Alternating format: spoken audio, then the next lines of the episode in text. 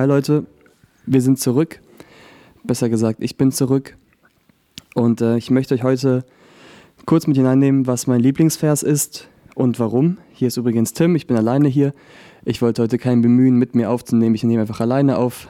Und wenn ihr mich sehen könntet, würdet ihr wahrscheinlich schmunzeln. Ich habe mir hier so eine Bude aus Schaumstoffplatten gebaut und sitze hier drin und nehme mit Elias auf. Ganz entspannte Wohnzimmeratmosphäre mit den Jungs. Ja, ähm, ich will euch erzählen, was mein Lieblingsvers ist oder sogar Verse, wobei ich mich nicht darauf beschränken möchte, das ist meine absoluten Lieblingsverse, sondern Verse, die mich einfach immer wieder an das Wesentliche erinnert haben.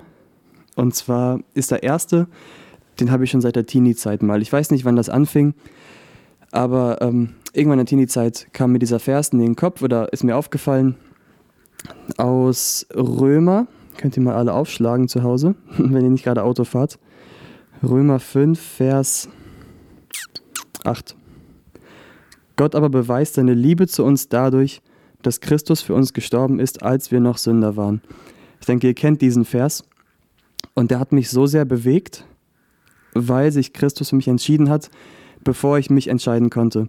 Ich war nämlich ein ziemlich unsicheres Kind unsicher mit mir selbst, meinem Auftreten, mit dem, was ich sagte und ich war insgesamt unsicher. Und dieser Vers hat mir gezeigt, als ich noch unsicher war, noch Sünder war, hat sich Christus für mich entschieden. Ich habe nichts dazu beigetragen, ich habe es nicht verdient. Ich bin einfach akzeptiert und angenommen, während ich das von vielen Menschen in meinem Umfeld nicht war. Also auf keinen Fall familiär gemeint, sondern Schule, Freunde und sowas war nicht immer alles einfach für mich. Ähm, und jetzt ist mir vor kurzem ein anderer Vers neu bewusst geworden, der für mich auch mit da reinspielt. Und zwar, ähm, den kennt ihr auch alle. Der steht in Galater 2, Vers 20. Ihr kennt wahrscheinlich den ersten Part. Ähm, oder ich kannte den ersten Part besser als den zweiten. Da heißt es, ich bin mit Christus gekreuzigt und nun lebe ich, aber nicht mehr ich selbst, sondern Christus lebt in mir.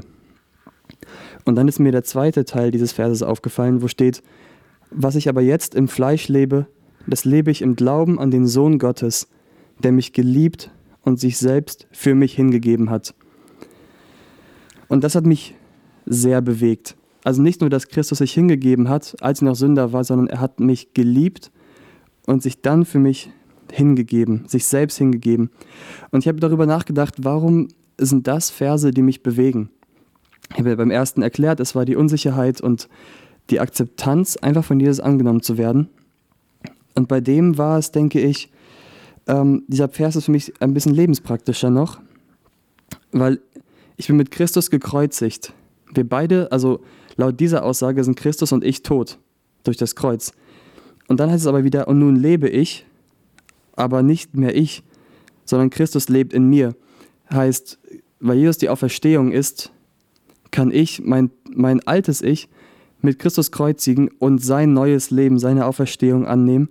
Und was ich jetzt im Fleisch lebe, heißt es weiter, ich lebe jetzt im Fleisch weiter, ich kann meinen sündigen Körper nicht abgeben, ähm, ich, kann, ich lebe nach meinem sündigen Körper, aber was ich jetzt im Fleisch lebe, das lebe ich im Glauben an den Sohn Gottes.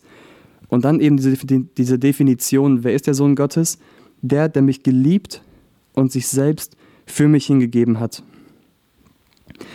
Und diese Verse will ich euch für diese Woche weitergeben.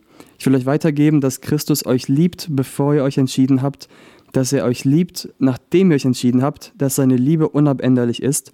Ich will euch weitergeben, dass Christus gestorben ist, und zwar den Tod, den ihr verdient habt, weil ihr Sünder seid, weil ich Sünder bin, aber dass gleichzeitig seine Auferstehung uns zuteil wird. Wir dürfen unser altes Leben kreuzigen und Jesus annehmen. Und deswegen sind das zwei Verse, die für mich zusammengehören, die ähm, perfekt zueinander passen, die zu mir passen.